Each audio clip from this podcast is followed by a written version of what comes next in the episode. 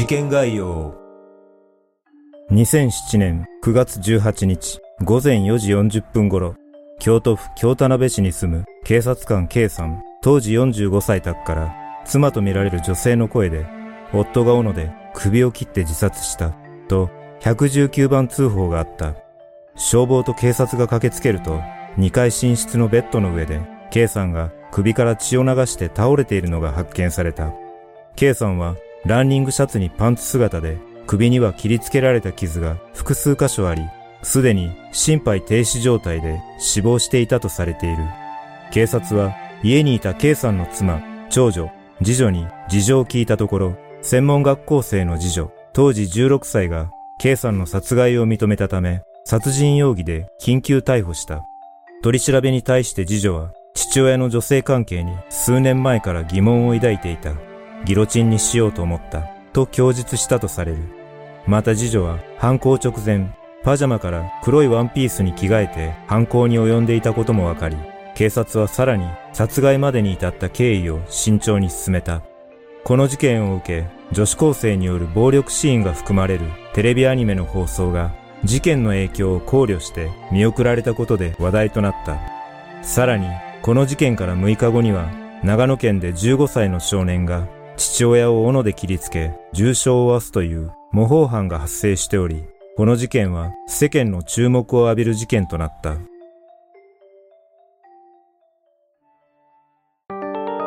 事件の経緯事件のあった京田辺市は、東に木津川、西に生駒山系に連なる神ナビ山がある自然に囲まれた町で、近年は開発が進み、大阪のベッドタウンとして認知されている。K さんは妻と短大1年生の長女、当時19歳、次女の4人家族で戸建てに住んでいた。事件前日、9月17日、K さんは仕事が休みで、翌日18日は朝から勤務予定だった。18日、午前4時頃、次女は2階寝室に一人で寝ていた K さんの首に斧を数回振り下ろして殺害した。次女は K さんの死亡を確認した後、同じ2階の別室で寝ていた母親に、お父さんを切った、と犯行を告げに行ったとされる。午前4時40分頃、母親が夫が斧で首を切って自殺した、と119番通報した。午前4時45分頃、消防と警察が駆けつけると、2階寝室のベッドの上で、K さんが体の左側を下にして血まみれで横たわっているのが発見されたが、その場で死亡が確認された。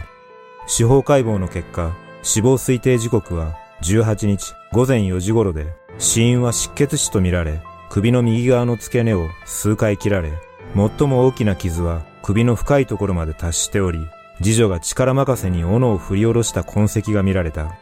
また、部屋のカーテンから血痕が発見されているが、部屋に争ったような形跡はなく、K さんは寝込みを襲われ、即死状態だったとみられている。警察は妻と娘二人に事情を聞いたところ、次女が犯行を認めたため、9月18日午前5時15分、次女を殺人容疑で緊急逮捕した。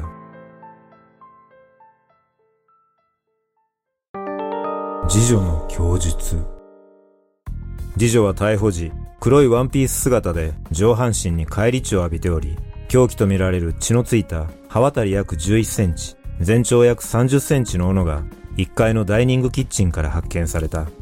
次女は取り調べの中で、凶器は事件の5日前に自宅近くのホームセンターで購入し、犯行時まで自分の部屋に隠していたと供述した。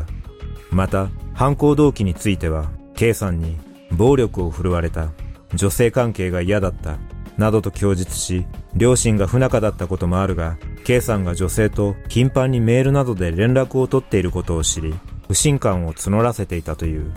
一方で、母親や長女は、K さんに対して咎めるようなことはしなかったことで、家族全員がお父さんに不満を抱いていたのに、平成を装う家族関係が許せなかった、とも話している。さらに、お父さんがこの世から消えてしまえばいいと思った、という強い殺意を感じさせる言葉も発し、次女の反省の様子は見られなかったという。次女は普段、自宅2階の K さんとは別の部屋で、長女と一緒に就寝していたとされるが、長女によると、事件当日は午前0時頃に寝たが、その時妹は部屋にはいなかったと話しているため、次女は別の部屋で犯行の機会を伺っていたと考えられている。また、犯行時に黒いワンピースに着替えた理由については、白いパジャマでは血が目立つ。黒い服なら血がついても大丈夫と思った。と話している。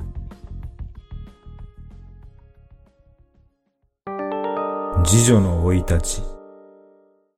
この事件は当時16歳の少女が実の父親を斧で殺害するという事実に世間に衝撃が走り、それと同時に次女の生い立ちに注目が集まった。次女は小学校高学年の頃、友人にお父さんに叩かれる、お父さんは嫌いと漏らしていたという話がある。その友人によると、次女は K さんに叩かれ、髪の毛を引っ張られるなどをされ、お母さんは好きだけど、お父さんは私を叩くし、性格が合わないから嫌い、と話していたという。そして、次女は中学2年生の頃から、黒などを基調とする服装に、レースやフリルなどの服飾をコーディネートするのが特徴のゴシックロリータに興味を示すようになり、漫画やアニメにもハマり、中でもホラー系やグロ系と言われる過激なものが好きだったという情報もある。当時の同級生は次女についてたまにわけのわからない切れ方をしていた。教室で女子の友達が普通に使う言葉に切れていた。と当時を振り返っており、いわゆる切れやすい性格だったことが伺える。中学を卒業後、次女は漫画好きが高じて、高校ではなく美術系の専門学校に進学しているが、専門学校ではムードメーカー的な存在で、事件の予兆らしきものはなく、悩んでいた様子もなかったとされている。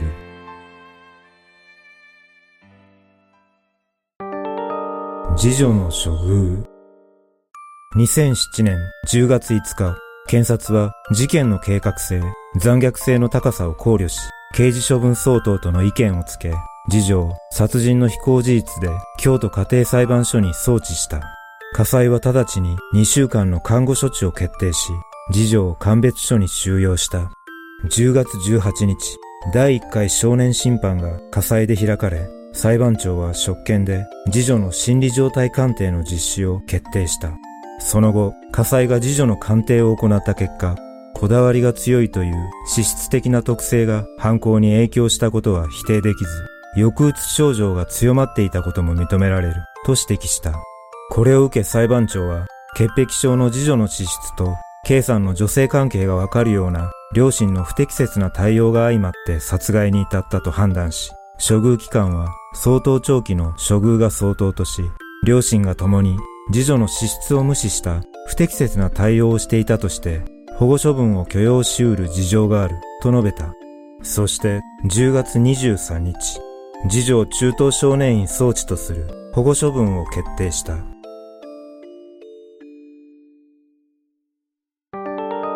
事件の影響。実は、この事件を受けて、当時テレビで放送されていた人気アニメ、日暮らしの泣く頃にが、視聴者に事件を思い起こさせるとして、放送休止や打ち切りを決定している。このアニメは、同人ゲームを原作とするホラー系アニメで、未成年の主人公が斧で頭を切りつけて殺人を起こすなど、連続殺人事件をテーマとするグロテスクな描写が多いのが特徴だった。次女の犯行について、このアニメが影響したという明確な供述はないが、アニメ内にこの事件に似た殺害方法の描写があると指摘する声もあるため、何かしらの影響があったのではないかという見方がある。この他にも、スクールデイズというアニメが最終回で殺し合いや遺体切断を繰り広げるシーンがあまりにもグロテスクだったことで放送が自粛されている。実はこのようなアニメの自粛の流れはこの事件だけがきっかけというわけではなかった。この事件と同じ年の2007年5月、福島県で高校3年生の少年が母親の頭部を切断し、警察署に出頭した事件が起きており、この時も漫画との関連性が報じられている。また、京田辺の事件からわずか6日後には、模倣犯による事件が長野県で起きている。当時、中学3年生の少年が父親の交友関係に以前から不満を持ち、寝ていた父親の頭を斧で切りつけ、全治3ヶ月の重傷を負わせている。少年は供述の中で、数日前に京都で少女が父親を斧で殺した事件を見て、凶器を選んだ、と話し、アニメだけでなく、マスコミの報道によっても影響を与えるという事実が明るみになっている。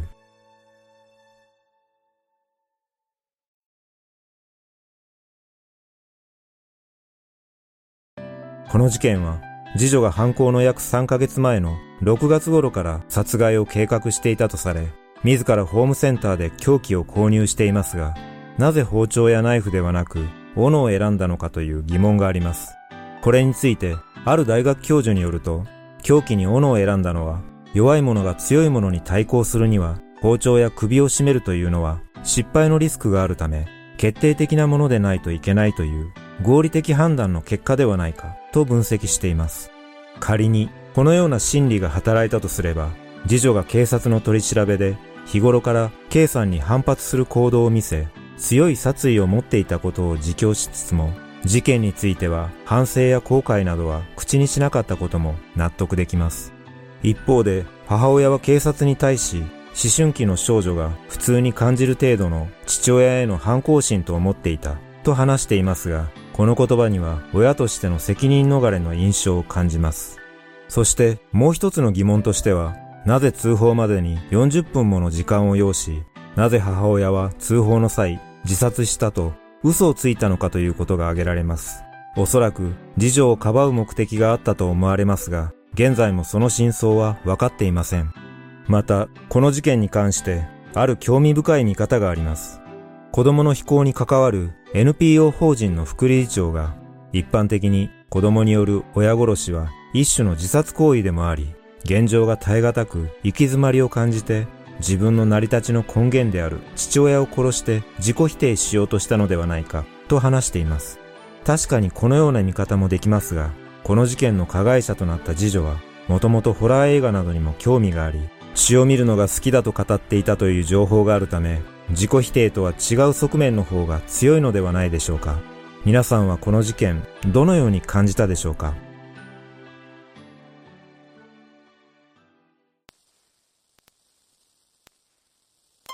最後までご視聴いただきありがとうございます。それではまた次回の動画でお会いしましょう。さようなら。